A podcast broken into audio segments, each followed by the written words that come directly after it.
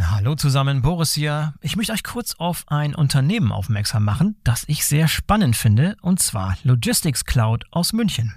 Spannend deshalb, weil Logistics Cloud ein neutrales Datennetzwerk für den Datenaustausch betreibt, das bereits 90 Prozent der weltweit tätigen Logistikunternehmen abdeckt. Und Leute, die die Logistics Cloud verwenden, sagen, man hat sofort das Gefühl, so sieht die transparente Supply Chain der Zukunft aus. Das ist natürlich eine gewagte Aussage, macht aber Sinn, wenn man sich anschaut, wie das Ganze tatsächlich funktioniert. Vereinfacht ausgedrückt kann man sich das so vorstellen, dass beliebig viele Shipper an das System von Logistics Cloud angebunden werden können, um Transportaufträge und Statusmeldungen an ebenso viele verbundene Logistikdienstleister zu übermitteln oder von diesen zu empfangen. Das hat zum Ziel, eine komplette Transparenz der Sendungsströme zu erreichen, wobei jede Sendung von mehreren Versendern zu mehreren Logistikdienstleistern verfolgt werden kann. Außerdem werden beliebig viele IoT-Provider an die Logistics Cloud angeschlossen, um Sendungsdaten mit IoT-Daten anzureichern und diese Rückmeldungen an die IT-Systeme der Kunden weiterzuleiten. Das neutrale Datenaustauschnetz der Logistics Cloud ist modular aufgebaut und somit maximal flexibel. Die Plug-and-Play-Lösungen lassen sich mit universeller Anbindung sowohl in bestehenden Lösungen als auch in neuen Anwendungen einfach einsetzen. So spart man natürlich viel Zeit, Geld und administrativen Aufwand. Bei Handel, Industrie, Logistikdienstleistern, Kurier, Express- und Paketdiensten und in der Fertigungsindustrie ist die Logistics Cloud schon im Einsatz. Mehr als 200 Versender, 150 Logistikdienstleister und 80 Fluggesellschaften nutzen sie bereits, um Sendungen in über 200 Ländern weltweit abzuwickeln. Steuerung und Automatisierung von Datenflüssen dürfte bei vielen von euch auch ein Thema sein. Deshalb solltet ihr euch unbedingt mal die Logistics Cloud angucken. Schaut am besten mal vorbei unter www.logistics.cloud www.logistics.cloud.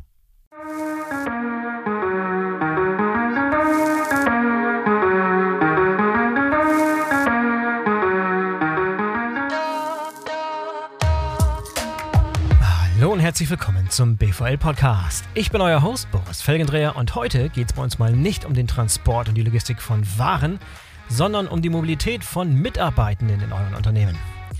Das ist ein Thema, das uns alle in Zukunft noch öfter beschäftigen wird, denn zu einer nachhaltigen Verkehrswende gehört eben auch ein entsprechendes betriebliches Mobilitätsmanagement. Elektroladestation am Arbeitsplatz, 49 Euro Deutschlandticket, Jobfahrrad, Mobilitätsbudgets. Die Möglichkeiten, die Unternehmen und Mitarbeitenden heutzutage zur Verfügung stehen, sind spannend und vielfältig. Wie ein modernes, nachhaltiges Mobilitätsmanagement im Unternehmen aussehen kann, das beschreibt uns heute Dr. Christian Grotemeyer. Christian ist ehemaliger Geschäftsführer von BVL Digital und heute Professor für Mobilitätsmanagement an der Hochschule Rhein-Main in Wiesbaden. Bevor wir loslegen, noch ein Hinweis auf einen der Sponsoren des BVL Podcasts, Loginier.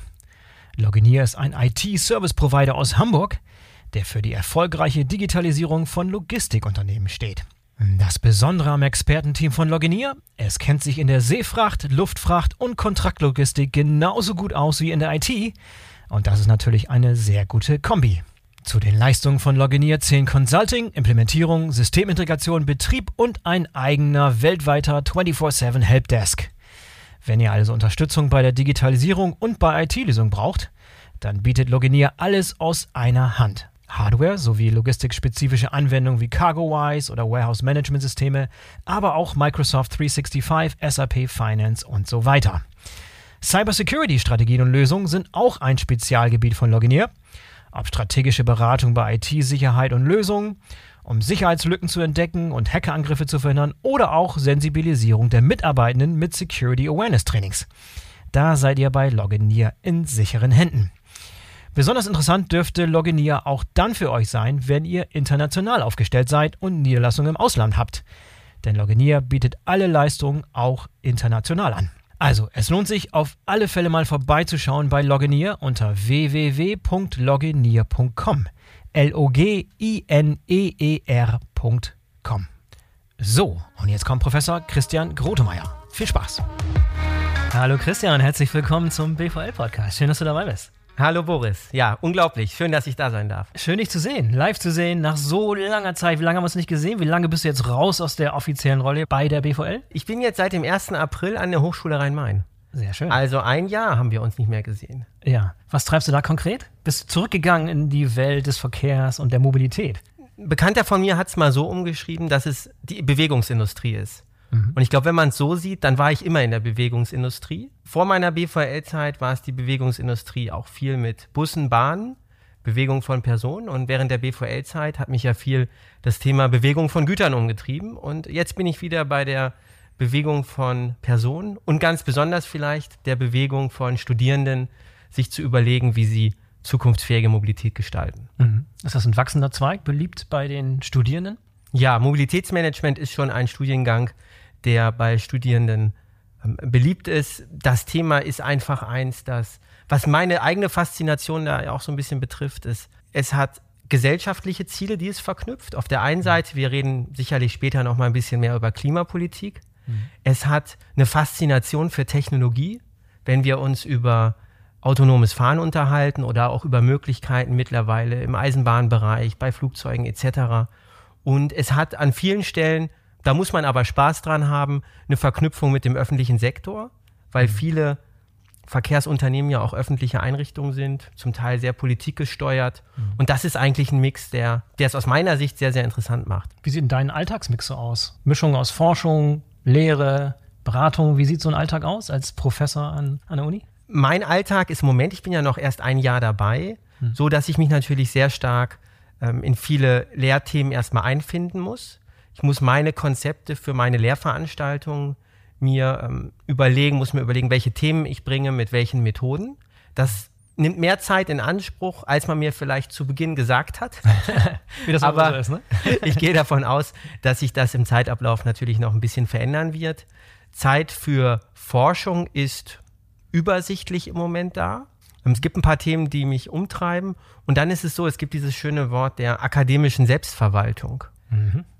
Hochschulen sind ja autonome Systeme. Darf, wir haben ja die Freiheit der, der Wissenschaft und deswegen darf es keine großen Organisationen geben, die einem da jetzt reinreden. Das heißt, dass wir viele Dinge für uns als ähm, Professorenkollegium selber organisieren. Ich bin jetzt beispielsweise bei uns verantwortlich im Studiengang fürs Prüfungswesen. Ich bin Vorsitzender vom Prüfungsausschuss und ich neuerdings kümmere ich mich um unser Marketing für den Studiengang. Wir haben jetzt gerade unseren Instagram-Kanal gelauncht. Das heißt, die, die Dinge, die ich vielleicht so bei WVL Digital mitbekommen habe, bei LinkedIn aufbauen, Social Media Reichweite, ähm, das mache ich jetzt, sage ich mal, eine Generation vielleicht jünger, äh, indem wir uns jetzt überlegen, wie wir Schülerinnen und Schüler ansprechen. Müssen wir da auf TikTok gehen? Ja. Welche Reels brauchen wir? Ich habe schon davon gehört, dass andere Hochschulen mittlerweile sagen, ähm, Prüfungsleistung ist unter anderem ein TikTok-Reel zu erstellen zu einem Thema. Ah, Prüfungsleistung. Für die, okay. die Studierenden. Ja, okay. Also so weit sind wir noch nicht und ich glaube, das hat auch alles seine Grenzen. Aber das ist so ein anderer Block, akademische Selbstverwaltung. Mhm. Und das Thema jetzt Beratung oder Nebengeschäft, das ist aktuell noch keins für mich. Da muss ich erstmal in der Lehre mhm. richtig Fuß fassen.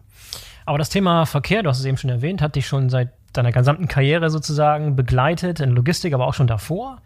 Wie steht es denn momentan um Verkehr? Mal so Big Picture, Verkehr, Deutschland, viel hat sich da getan, vieles in Bewegung. Gib mal so den, den Überblick Verkehr in Deutschland mhm. 2023 wenn man mal erstmal so bei den Zahlen bleibt, so als Verkehrswissenschaftler interessiert einen immer der, der Marktanteil der Verkehrsträger, ja. die jetzt, wenn wir mal hier über Personenverkehr reden, den Personenverkehr bestimmen. Da geht es jetzt nicht um die Marktanteile Deutsche Bahn versus Veolia, Transdev, also unterschiedliche Unternehmen, sondern Eisenbahn versus Straße mhm. äh, versus Flugzeug versus Fahrrad und auch ähm, zu Fuß gehen. Und da ist es leider so, dass der Anteil des, des Autos gemessen in Personenkilometern. Wir messen das also nicht nur in Anzahl Wege, die man macht, sondern wie weit fahre ich auch? Und wenn du das in Personenkilometern umrechnest, dann ist das so, dass wir in Deutschland rund 75 Prozent der Personenkilometer noch mit dem Auto zurücklegen, ungefähr 15 Prozent mit Eisenbahn und ÖPNV. Und kurz unterbrochen, da ja. zählst du nur innerdeutsche Transporte, also ja. Flug und Fernreisen mit Bahn und so zählt nicht und rein, sondern nur was innerhalb von Deutschland passiert. Ja, aber wir haben ja auch innerdeutschen Flugverkehr. So, also selbst, drei, selbst drei, Viertel, mhm. drei Viertel ist Auto, mhm. dann sind gut 15 Prozent Eisenbahn und ÖPNV. Mhm also ungefähr irgendwie jeder sechste Kilometer. Dann haben wir gut vielleicht nochmal 5% Flugverkehr und dann ein bisschen mehr Fahrrad für den Rest und dann der Rest zu Fuß. Mhm. Das ist so im Moment der Modal Split, sagt man. Und ich habe jetzt gerade einen Vortrag vorbereitet und mir dort nochmal die Zahlen angesehen von 1995 bis heute mhm. auf europäischem Level. Und das Erschreckende ist, dass dieser Anteil konstant geblieben ist. Hm. Da gab es keine Bewegung. Mhm. Das ist wie, wie einbetoniert, dass das Auto bei uns rund drei Viertel, 70 bis Prozent bis 75 Prozent immer Anteil hat. In den letzten 28 Jahren, seit 95, ja, ja Wahnsinn. Und ja. auf dem Europalevel. Ne? Das kann mhm. sich natürlich in einzelnen Ländern so ein bisschen verändern, aber das zeigt, wir nehmen wahr, dass es viel Veränderung gibt. Mhm. Ne? Wir sehen neue Autos, neue Antriebstechnologien. Wir freuen uns über vielleicht neue Züge. Wir reden nachher nochmal über das Deutschland-Ticket oder auch das 9-Euro-Ticket. Aber unser Verhalten hat sich noch nicht in großen Sprüngen angepasst, mhm. sondern es ist noch weitestgehend gleich. Und von daher ähm, ist so ein bisschen neben der Begeisterung für den aktuellen Aufbruch, viele reden ja auch von der Verkehrswende, die wir erreichen möchten, immer noch so ein bisschen ja, Bitterkeit drin, dass es eigentlich nicht richtig sich aktuell verändert, zumindest auch nicht in den Zahlen niederschlägt. Mhm. Ein paar Entwicklungen gibt es schon. Ich kann mir vorstellen, dass der innerdeutsche Flugverkehr, den wir gerade kurz angesprochen haben, dass der eingebrochen ist seit mhm seit Covid? Da, da, ist sicherlich was dran, oder? Hast du dazu Zahlen oder was ist da Aktuelle da? Zahlen nicht, die tun sich auch gerade sehr schwer, so viele Statistikämter.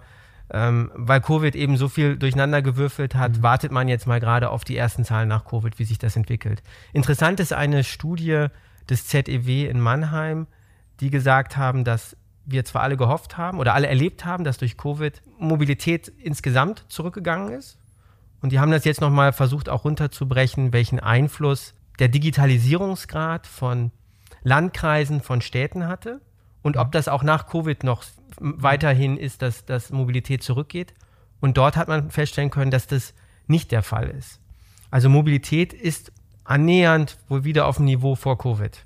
Es liegt mhm. einfach daran, wir haben seit der Steinzeit, sagen immer so viele aus Spaß, legen wir 3,2 Wege pro Tag zurück. Mhm. Und ähm, das verändert sich wohl gar nicht so viel. Aber aus der eigenen Erfahrung jetzt mal so anekdotisch gesehen. Ich, mhm. ich, es gibt schon viele Beispiele aus meinem Bekanntenkreis, die früher nicht zweimal darüber nachgedacht haben, mit dem Flugzeug nach München zu fliegen, von Hamburg, um Tagesgeschäft ein Meeting zu haben und dann wieder zurückzufliegen, was heute gar nicht mehr Thema ist. Ich glaube, da ist schon Umdenken, was sowohl damit zu tun hat, dass Leute gemerkt haben, während Covid, dass man Meetings auch super virtuell abhalten muss. Man muss nicht alles vor Ort machen, man muss nicht alles face-to-face -face machen. Das ist der eine Gesichtspunkt. Der andere ist, dass Fliegen einfach schweineteuer geworden ist innerdeutsche Flüge sind weitaus teurer geworden, als sie noch vor Corona waren, bevor die Energiepreise mhm. durch die mhm. Decke gingen. Das sind vielleicht so aus meinem Eindruck zumindest zwei Treiber, die zumindest dieses Flugaufkommen, Verkehrsaufkommen, Geschäftsreisen innerdeutschland per Flug zumindest ein bisschen äh, eingedämmt haben. Ja, das ist sicherlich so, dass dort ähm, was dran ist, so wie du das schilderst. Wenn wir jetzt nicht über Flugverkehr reden, sondern vielleicht noch ein bisschen allgemeiner, müssen wir natürlich auch immer so ein bisschen, ähm, ich sag mal, unsere LinkedIn-Bubble verlassen. weil ähm, ich war heute Morgen beim Bäcker. Das ist kein Homeoffice-Job. Und äh, also wir haben so viele Berufe, die nicht auf LinkedIn repräsentiert sind, die trotzdem Mobilität erfordern. In unseren ganzen öffentlichen Einrichtungen, medizinischen Einrichtungen, ähm, Jobs im Einzelhandel, den es weiterhin gibt sodass vielleicht manchmal ein falsches Bild entsteht, wenn man sich, ich sage das mal so, nur über LinkedIn informiert. Mhm. Ähm, ich glaube, es ist ganz gut, ab und zu mal wieder in die Stadt zu gehen, auch wenn sie nach Böhmermann gestorben ist, aber ähm, das ist, glaube ich, nicht heute unser Thema, dass man sieht, wie viele Menschen auf Mobilität angewiesen sind. Ja, sehr guter Hinweis. Vielleicht lebe ich zu sehr in meiner Bubble von irgendwelchen Vertrieblern, die in irgendwelchen Flugzeugen zu irgendwelchen Meetings fliegen. Ich sollte mehr mit den Bäckern sprechen, hast du recht. Ähm, aber wir wollen ja eigentlich auch über das Thema betriebliches Mobilitätsmanagement sprechen. Was verbirgt sich hinter dem Begriff und wie lange gibt es den Begriff schon? Wie lange ist das schon definiert als so ein Begriff und wird auch als solcher wahrgenommen, als Thema? Betriebliches Mobilitätsmanagement, das kommt ein Stück aus, aus den Vereinigten Staaten. Mhm. Das ist ähm, Transportation Demand Management, Traffic Demand Management ist so ein bisschen der Ursprung und es geht darum, wenn man möchte, praktische Verkehrspolitik zu machen. Kommt aus den USA, hm, hätte ich nicht gedacht, dass die also, Amerikaner so der, der sich bei so Thema auf die des, Gedanken machen. Ja. Des Mobilitätsmanagements, sich zu fragen, wie kann ich die Nachfrage ein Stück steuern. Mhm. Und wenn man jetzt mal so ein bisschen auch noch in, in, in deutsche Verkehrsplanung schaut, dann gibt es ja mal so einen schönen Dreiklang, der heißt Verkehr vermeiden, Verkehr verlagern und Verkehr verbessern. Das ist, sage ich mal, die, die Kadenz, der Akkord, den, den man im Studium lernt. Und darum dreht sich eben auch Mobilitätsmanagement. Und Mobilitätsmanagement fragt eben, welche Maßnahmen brauche ich, um diese drei Dinge zu tun? Verkehr vermeiden, verlagern oder verbessern. Und diese Maßnahmen lassen sich meistens in, in zwei Kategorien aufteilen.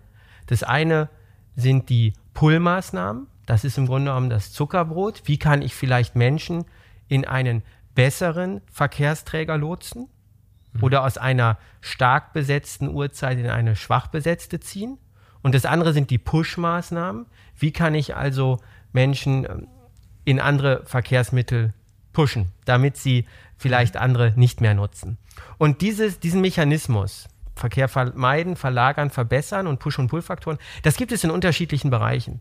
Das gibt es bei, beim kommunalen betrieblichen Mobilitätsmanagement, dass man sich als Stadt überlegt, was kann ich eigentlich tun? Vielleicht erinnerst du dich noch dran, wir haben ja bei der BVL auch mal diese Studie gemacht mit Here Technologies, mhm, ja. wo wir die Durchschnittsgeschwindigkeiten gemessen haben von deutschen ähm, Pkw in, in Großstädten, ne? wo so Sachen rauskamen, irgendwie die Rheinländer, die trödeln alle, in Düsseldorf ist die Geschwindigkeit so langsam und andere Städte sind ein bisschen schneller. Da haben wir ja so ein bisschen indirekt den Stau gemessen, mhm. was ja, ich glaube, die Studie für unsere Hörerinnen und Hörer ist, glaube ich, auch noch online ähm, verfügbar, um sich das nochmal anzusehen. Und diese Fragestellung, wie kann ich den Verkehr flüssiger machen, besser gestalten, die stellen sich natürlich auch viele Kommunen. Und ähm, das ist dann auch eine Mobilitätsmanagement-Frage. Und das ähm, betriebliche Mobilitätsmanagement, das ist eigentlich ein Begriff, den gibt es schon seit vielen, vielen Jahren. Das ist jetzt auch nichts Neues. Es gibt nur ein paar Faktoren, über die wir vielleicht gleich sprechen, die, ich sag mal, eine sehr, sehr starke Renaissance dieses betrieblichen Mobilitätsmanagements jetzt eigentlich wieder hervorbringen, ähm, das eine Zeit lang vielleicht nicht die Aufmerksamkeit hatte, die es eigentlich verdient hätte. Mhm. Und in diesem betrieblichen mhm. Mobilitätsmanagement, um das nochmal kurz zu sagen, da geht es eben darum, wie man Mitarbeitermobilität gestalten kann. Wenn ich darf, würde ich da vielleicht auch nochmal gerade kurz so ein, zwei Dinge mhm. in den Raum werfen. Ich habe ja gesagt, 75 Prozent des ähm, Verkehrs in Deutschland ist automobilbezogen. Und wenn man jetzt danach fragt, weswegen fahren eigentlich die Menschen mit dem Auto, dann gibt es ja unterschiedliche Gründe. Ne? Wir wollen vielleicht ähm, zur Arbeit, wir haben Erledigungen, äh, zu machen, wir wollen Freunde besuchen oder wir fahren einfach zum Hobby. Und wenn man sich jetzt mal ansieht, wie hoch ist der Anteil derer, die aus beruflichen Gründen fahren, also mhm. weil sie zur Arbeit müssen oder weil sie vielleicht auf Dienstreise sind, dann ist das in etwa ein Anteil von knapp 40 Prozent. Das heißt, 40 Prozent des Autoverkehrs in Deutschland resultiert aus dem unternehmensbezogenen Kontext. Mhm. Also reden wir jetzt nicht über Logistik und über Güter, sondern ja, rein der Personenverkehr. Ja. Mhm. Und das finde ich ist einfach nochmal eine eindrucksvolle Zahl, die man sich klar machen muss und weswegen es vielleicht auch gut ist, sich als Unternehmen damit zu befassen.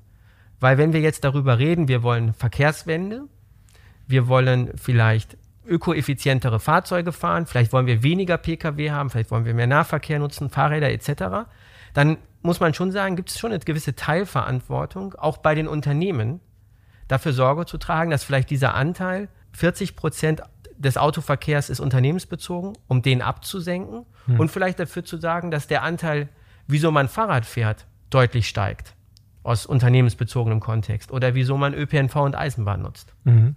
Hat sich dieser Anteil von 40 Prozent im Laufe der Jahre auch konstant geblieben? Da ist wahrscheinlich von auszugehen. Ja, hat sich nicht viel getan. Weil einfach auch die Anreize nicht da waren, da irgendwas dran zu drehen. Es wurde nicht als Stellschraube wahrgenommen in der Vergangenheit? Ganz genau. Das ist, wir haben ja im letzten Jahr die Diskussion gehabt um die Dienstwagenbesteuerung. Mhm. Ich glaube, es gab dann immer dieses Wort Dienstwagenprivileg. Ich weiß gar nicht, ob das ein, ein, ein Text aus dem Gesetz ist oder neudeutsch schon ein Framing. Ich will darauf gar nicht eingehen. aber es ist zumindest ja ein Punkt gewesen, der in der Diskussion ist. Mhm. Und das war für viele immer klar und stand auch gar nicht zur Diskussion, dass man wenn man in einem Unternehmen eine gewisse Seniorität erreicht hat oder wenn es funktional erforderlich war, Stichwort Außendienst, dass man einen Dienstwagen bekommt. Das war irgendwie quasi schon fast ein Karriereziel. Mhm. Und ich glaube, das steht jetzt schon so ein bisschen in Frage. Auf der einen Seite, wenn man blickt aus Sicht der Mitarbeitenden, ich kann das für mich selber ruhig mal sagen, als ich bei der WVL ähm, Geschäftsführer für die Digitaleinheit geworden bin, hätte ich auch einen Dienstwagen haben können. habe ich mir überlegt, ich habe schon ein Auto zu Hause, habe mir überlegt, was kostet ein zusätzlicher Tiefgaragenstellplatz und habe ich mir gesagt, nee, aber ein cooles Fahrrad wäre was Nettes. Und vielleicht denken ja mittlerweile, glaube ich, denken immer mehr Leute so, dass sie sagen, ähm, muss ja da nicht das Auto sein. Vor allen Dingen, wenn man das Auto auch gar nicht benötigt, weil es einfach nur so ein, so ein, so ein Add-on wäre im Rahmen der, der Gratifikationen. Das ist ein Punkt. Und ein anderer Punkt ist der jetzt, sage ich mal, vor der Tür lauert, ähm, kommt aus Brüssel und betrifft die Anforderungen, die Unternehmen haben, Nachhaltigkeit zu reporten. Mhm. Ich glaube, ähm, im Logistikkontext, wenn wir über Logistikimmobilien sprechen, kennen die meisten. Dann haben wir das Thema doch ESG-Reporting. Ja. ja. Dann ist ja auch eine Sache, die mittlerweile vom Kapitalmarkt ja auch eingefordert wird, dass man ESG-Standards einhält und gewisse Ziele erreicht. Und das wird jetzt auch auf Unternehmen zukommen, im Nachhaltigkeitskontext das noch stärker zu berichten. Und darunter fallen dann eben auch die CO2-Emissionen, die durch die Mitarbeitermobilität entstehen. Das muss man als Unternehmen mitberichten. Mhm. Das gehört zu den Scope-3-Emissionen.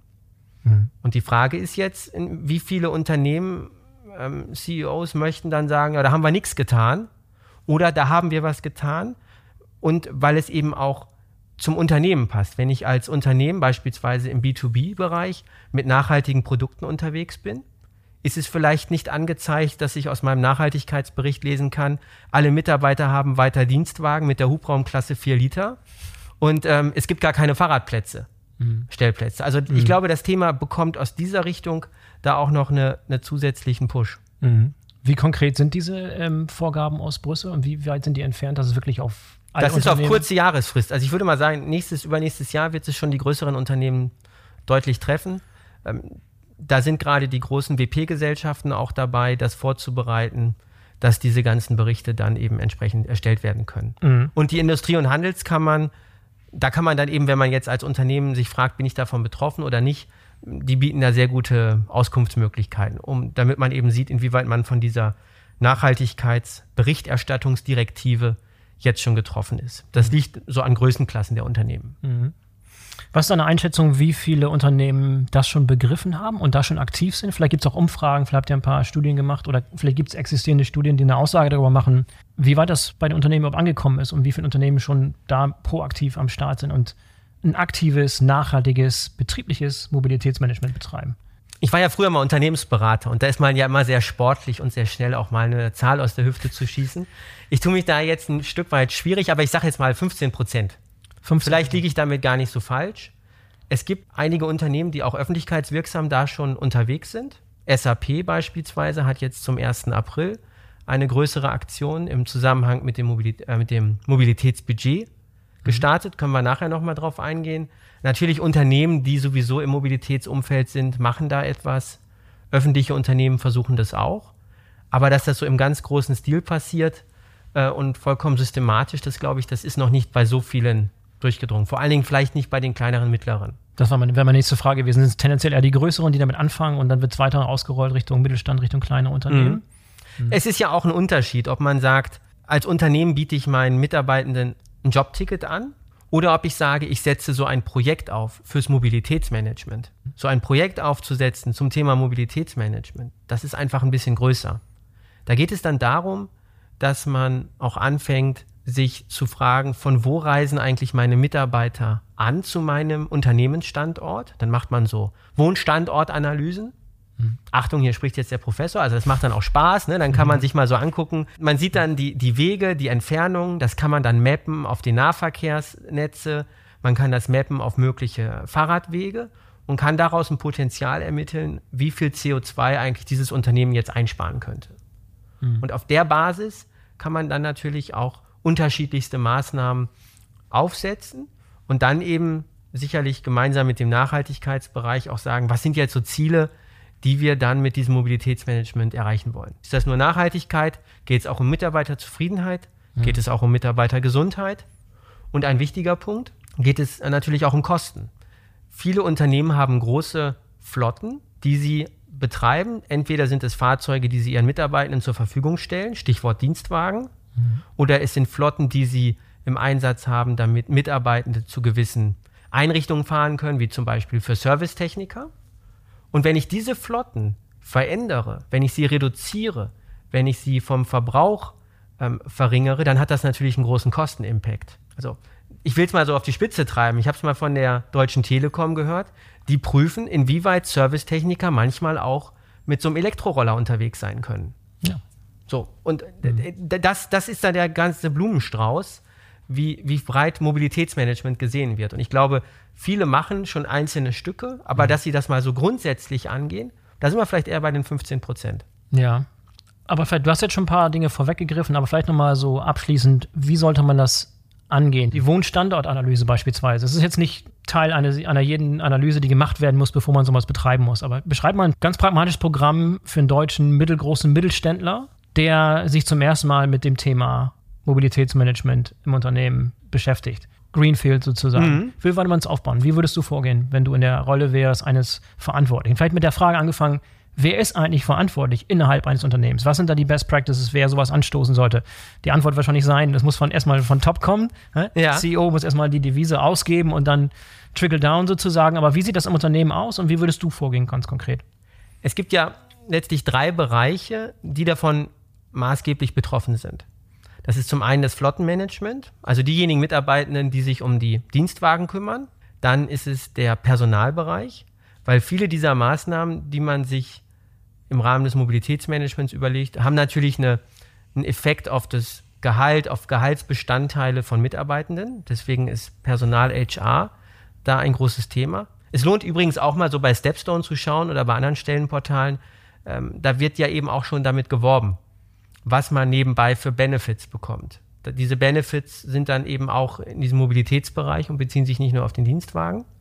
Und der dritte Bereich ist sicherlich der Nachhaltigkeitsbereich, der ja häufig dann vielleicht als Stabstelle so, mhm. so ein Thema noch mit begleitet. Und wenn man jetzt so ein Mobilitätsmanagement aufsetzt, dann ist es natürlich wie bei vielen Managementprozessen so. Das ist eigentlich ein Managementprozess. Das ist kein Projekt, was man heute anfängt und das ist nächstes Jahr abgeschlossen hm. sondern man sollte es ein Stück verinstitutionalisieren, damit es jemanden gibt, das müssen nicht zusätzliche Mitarbeitenden sein, aber die dieses Thema eben mit auf der Rechnung haben. Und man braucht einen, einen Startpunkt, man braucht eine Bestandsaufnahme. Was machen wir eigentlich in diesem Unternehmen? Was bieten wir unseren Mitarbeitern an? Wie gut sind wir angeschlossen an zum Beispiel den ÖPNV? Wie gut sind wir an Fahrradnetze angeschlossen. Wie gesagt, schön wäre natürlich auch zu wissen, von wo die Mitarbeitenden ankommen, aber das kann man sich natürlich auch sicherlich in so einem ersten Schritt sparen. Und dann geht es darum, dass man eben, ja, klingt jetzt so wie aus der BWL 1 Vorlesung hier, dieser PDCA-Zyklus, äh, Plan, Do, Check, Act, also dass man iterativ vorgeht und überlegt, welche Ziele will ich erreichen, welche Maßnahmen probiere ich aus und verstetige die dann kontinuierlich. Und je nachdem, was dieses Unternehmen an an Möglichkeiten hat und auch an, an Anspruch an die Ziele, ist das natürlich mehr, was man dort sich vornehmen sollte. Oder es kann eben auch weniger sein. Aber ich glaube, wichtig ist einfach, dass darüber gesprochen wird, dass den Mitarbeitern klar ist, hier passiert etwas. Und das hat auch eine, eine Wirkung für mich als Mitarbeiter und es hat eine Chance. So, und das ist ähm, ein wichtiger Punkt. Und dann kann man eben mit den unterschiedlichsten Maßnahmen dort auch starten und einfach mal was ausprobieren. Mhm. Ja, lass uns gerne über die Maßnahmen sprechen. Würde mich interessieren, was es inzwischen für Optionen gibt. Mhm. vielleicht so die bekannten, lass uns mit den bekannten anfangen, die offensichtlichen und dann so ein bisschen mehr esoterische, exotische Bereiche abdriften. Ja. Lass uns mal mit den, mit den so, so Bread and Butter anfangen. Was, was sind so die großen Bereiche, die man sich unbedingt anschauen muss zuerst? ABC-Analyse, ne? Also, mhm. ich glaube, wir sind jetzt kurz vor dem 1. Mai, Boris. Und ein Thema, was, glaube ich, vielen jetzt ähm, bekannt ist und was da auf jeden Fall mitgesehen werden muss, ist ähm, der ÖPNV, ist das Deutschlandticket. Mit anderen Worten sind Jobtickets. Und ähm, wir haben dank des 9-Euro-Tickets, haben wir jetzt diese, diese Monatsfahrkarte, das Deutschlandticket. Oder ist ja eigentlich eine Jahreskarte, die sich als Monatskarte immer wieder verlängert.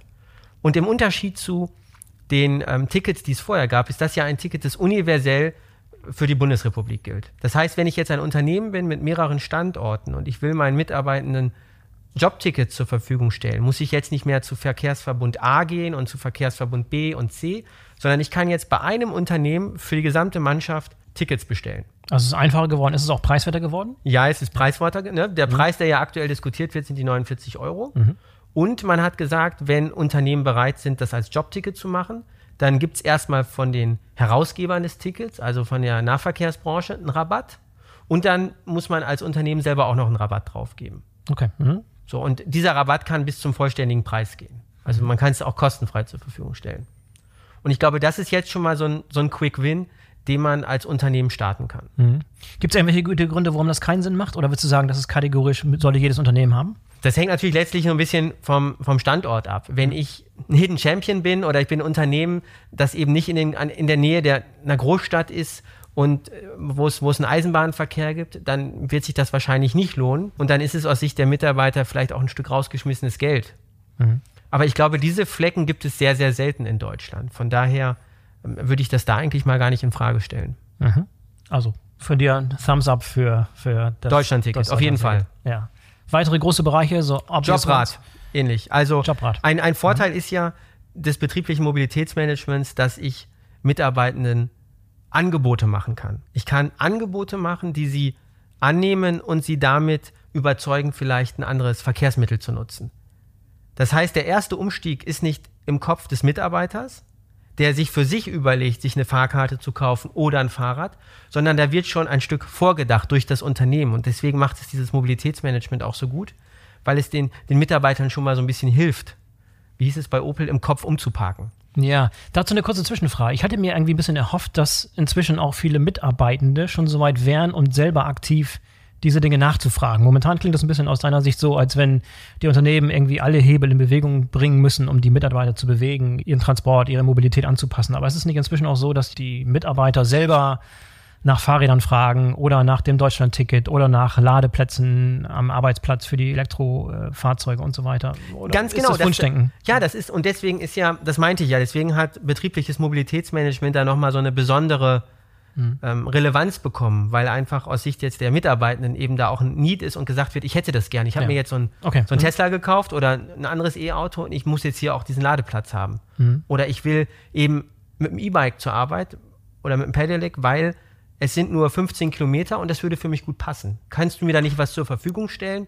Andere Unternehmen machen das doch auch schon. Mhm. Und deswegen sind solche Unternehmen wie Jobrad, die ja dieses Fahrradleasing anbieten, für Unternehmen da natürlich in den letzten Jahren stark gewachsen. Also Jobrad wäre neben Deutschland-Ticket für mich so ein zweites Thema. Ja, welche Anreize gibt es für Unternehmen, diese Jobräder anzubieten? Da gibt es auch Leasing und gibt es Anreize. Sag da mal ein bisschen was drüber, was es da so für Anreize gibt. Das ist im Grunde genommen wie, wie auch beim Dienstwagen. Ne? Das ist ja eine mhm. Entgeltumwandlung und ich kann dort als Mitarbeiter dann sehr, sehr günstig äh, solche Fahrräder leasen. Und mhm. das ist aus Sicht des Unternehmens natürlich nicht das große Geld ja. im Verhältnis zum, zu den regulären Personalkosten. Also weiter, weiterer No-Brainer, Low-Hanging Fruit. Auf jeden Fall. Jobfahrrad. Okay, weiteren Bereich? Wenn wir jetzt an die, an die Autos denken, dann ist es natürlich die Frage, inwieweit wir Elektrifizierung beschleunigt unterstützen möchten. Da gibt es ja viele Dinge, ob das Ladesäuleninfrastruktur ist für die Fahrzeuge der Mitarbeiter, die nicht Dienstwagen sind. Ja. Und es geht natürlich dann auch um die Frage, inwieweit ich Dienstwagen, die dem Unternehmen zugehörig sind, ähm, auch schneller jetzt elektrifiziere. Da gibt es ja auch eine ganze Menge an an Dingen, die man tun kann. Dann ist ein Thema, das ist jetzt vielleicht kein, keine absolute Top-Maßnahme, aber über die sollte man im Zusammenhang mit einer anderen mal nachdenken. Ich hatte ja eben über das Deutschland-Ticket gesprochen und gesagt, viele Unternehmen oder einige Unternehmen haben vielleicht nicht den allerbesten ÖPNV-Anschluss. Mhm. Es gibt aber Möglichkeiten, erstens auf die ÖPNV-Unternehmen auch zuzugehen. Die haben da schon Interesse und sind auch gesprächsbereit zu sagen, dann mach doch hier nochmal einen Zusatzbus oder mach mal hier eine Verstärkerlinie, das wird meinen Leuten helfen. Oder mit anderen privaten Transportdienstleistern zu sprechen, okay, könnt ihr nicht meine Mitarbeiter von dem Bahnhof regelmäßig abholen? Das ist im Silicon Valley, ist das schon seit vielen, vielen Jahren ganz bekannt. Es gibt, ich habe so ein schönes Bild zu Hause vom Liniennetzplan von der San Francisco Bay Area. Da mhm. gibt es nämlich einmal so die Google-Buslinie, Oh ja, wie Google klar. seine, ja. seine Mitarbeiter an unterschiedlichen mhm. Stationen abholt, wie Facebook seine Mitarbeiter abholt und auch andere. Aber du kennst die Story, dass diese Google-Busse und die Facebook-Busse irgendwie in San Francisco mit Eiern beworfen wurden und so weiter? Also Natürlich, aber ich glaube, ja. es gibt sie halt weiterhin noch. Ne? Mhm.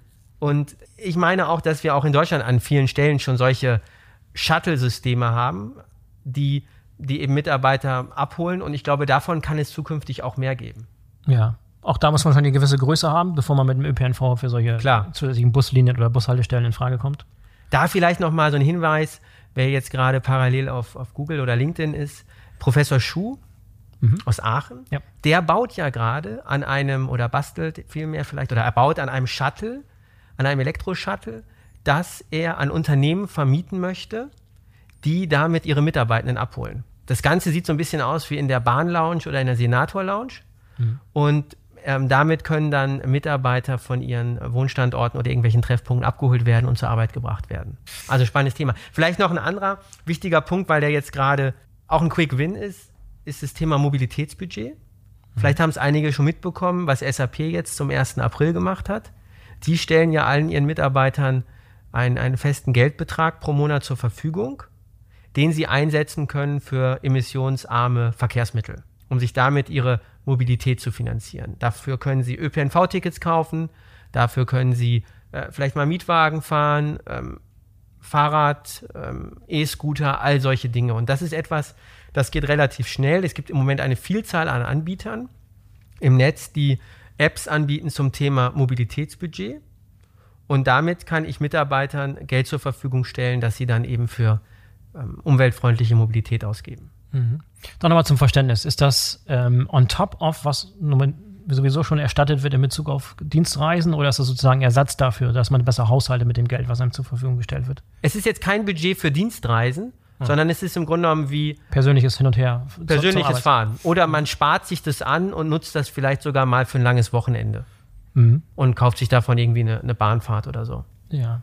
Okay, aber das und wie war das da vorher? Also da vorher wurden diese persönlichen Reisen zum Arbeitsplatz oder vom Arbeitsplatz nicht erstattet. Jetzt gibt es ein Budget, mit dem ich das selber verwalten kann, also on top sozusagen. Ja, genau, das ist okay. eine on-top-Leistung. Okay. Und dieses Mobilitätsbudget wird zum Teil eben auch gerade bei, bei jüngeren Arbeitnehmerinnen und Nehmern auch gerne gewählt anstelle eines Dienstwagen.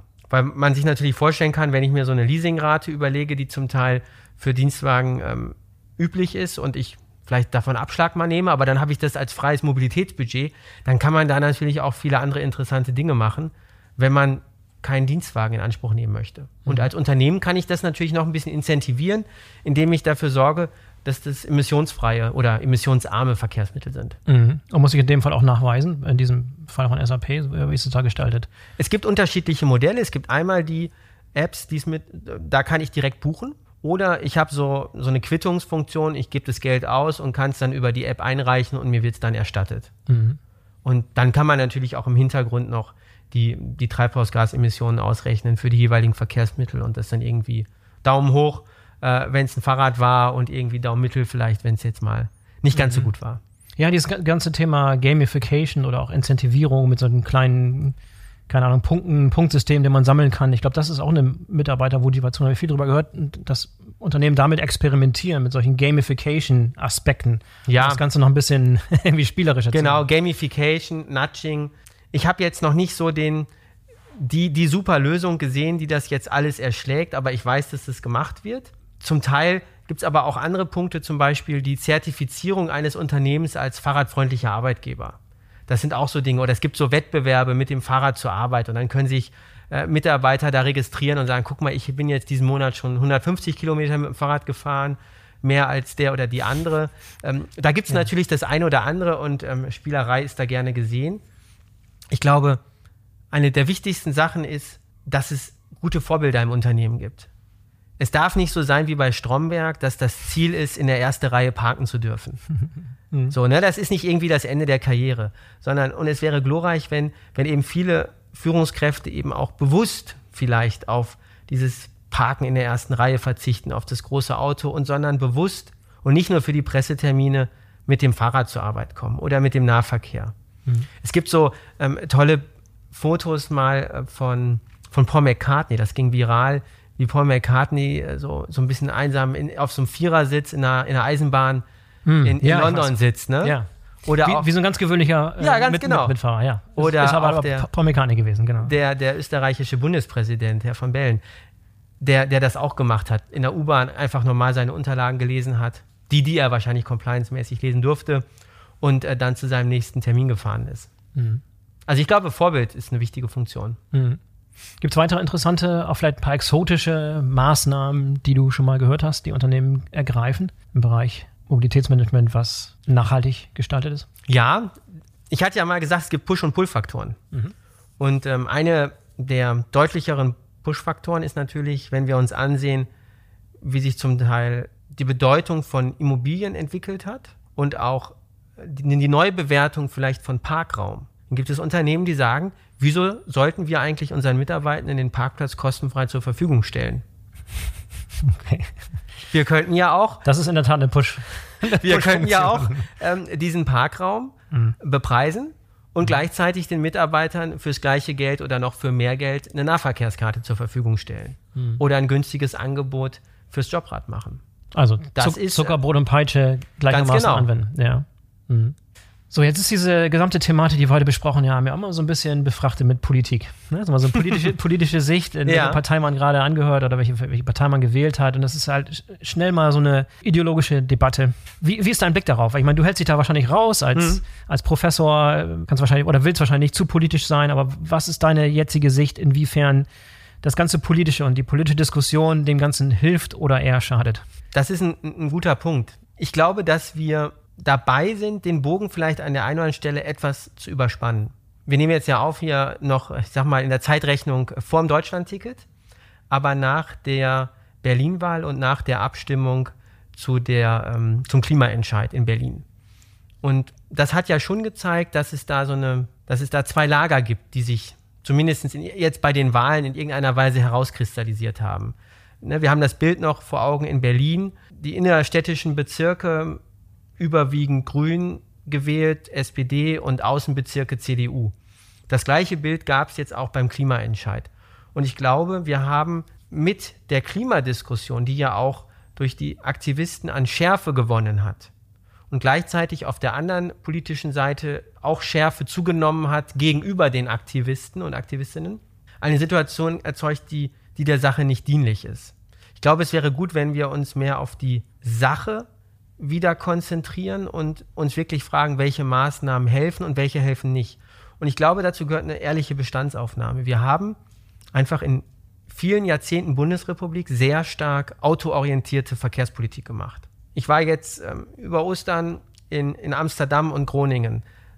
Was man dort, das sind natürlich immer so viel zitierte Beispiele, aber wie dort Fahrradinfrastruktur aussieht, das ist was anderes als bei uns. Wie dort ähm, dieses Miteinander der Verkehrsmittel ist, das ist was anderes als noch in Deutschland. Mhm. Ich glaube, wir müssen uns klar machen, dass wir dort etwas aufzuholen haben. Und dieses Aufholen ist nicht ein gegen die anderen, sondern ist einfach ein Aufholen, ein Level Playing Field für Fahrradverkehr und auch Nahverkehr.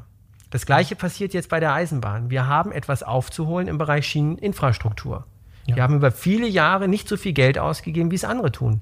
Mhm. Wir müssen nur in die Schweiz schauen oder auch in andere Länder. Dort wird viel mehr Geld in die Schieneninfrastruktur investiert. Das ist kein gegen das Auto, das ist ein für die Schiene. Und wenn wir stärker dahin gehen und sagen, wir erkennen diese Fehler an, die wir in der Vergangenheit gemacht haben und die versuchen wir jetzt aufzubessern, ich glaube, dass da schon viel geholfen wäre. Mhm. Wir müssen die, die Schärfe aus dieser Diskussion meines Erachtens rausnehmen. Sonst, sonst kommen wir da nicht weiter zu konstruktiven Lösungen. Sonst haben wir bald amerikanische Verhältnisse. Richtig. Und ja. eins muss auch klar sein. Wir werden diese Klimaziele nicht erreichen, wenn wir weiterhin so viel Pkw-Verkehr haben.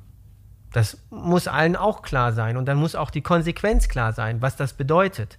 Es bedeutet Pull, das Fördern der Alternativen, aber das bedeutet gleichzeitig ein Stück auch das Push des, des Autos. Anders wird es nicht funktionieren.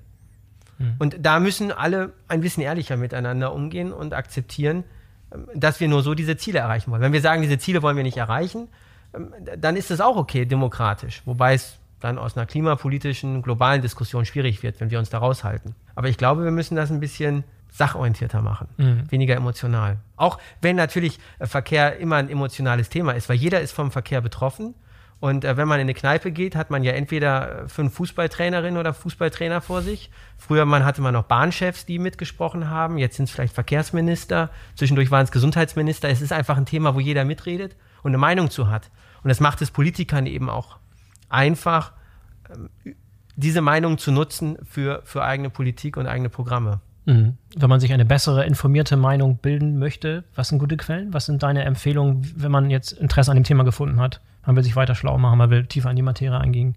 Gibt es gute Verbände, Veranstaltungen, Publikationen, die du empfehlen würdest, die das Thema so ein bisschen weiterführen? Also auch hier ist es so, wie vielleicht bei, bei anderen Quellen ist es mal gut, mehrere Seiten zu sehen.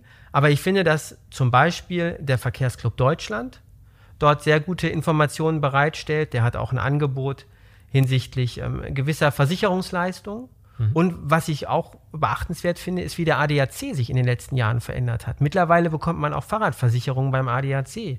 Der ADAC macht große Tests zum Thema, ähm, welche Tickets, ÖPNV-Tickets kosten wie viel, was sollte man nutzen, macht Befragungen zum Deutschland-Ticket. Also auch dort hat er sich ein bisschen bewegt in die Richtung Mobilitätsverband. Das ist ähm, etwas, was ich so wahrgenommen habe. Das betrifft eher vielleicht jetzt so die Consumer-Seite.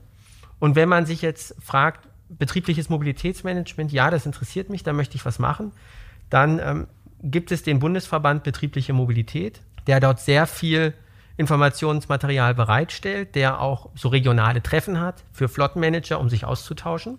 Und die Industrie- und Handelskammern vor Ort bieten dort einfach auch sehr umfassende Informationen. Mhm. Und wer das nicht, äh, wem das nicht reicht, der kann natürlich sich auch gerne an die Hochschule seines Vertrauens wenden und da mal fragen, inwieweit vielleicht studentische Projekte oder auch andere Dinge dort ein bisschen Klarheit und Bewegung in das Thema Mobilitätsmanagement bringen können.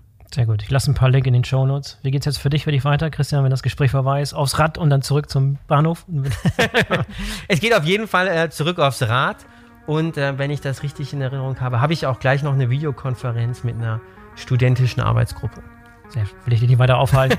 Christian, schön, dass du dabei warst äh, und bis zum nächsten Mal. Ja, ganz herzlichen Dank, Boris. So, das war der BWL-Podcast zum Thema betriebliches Mobilitätsmanagement. Ich hoffe, euch hat es gefallen und ihr seid in der kommenden Woche wieder dabei.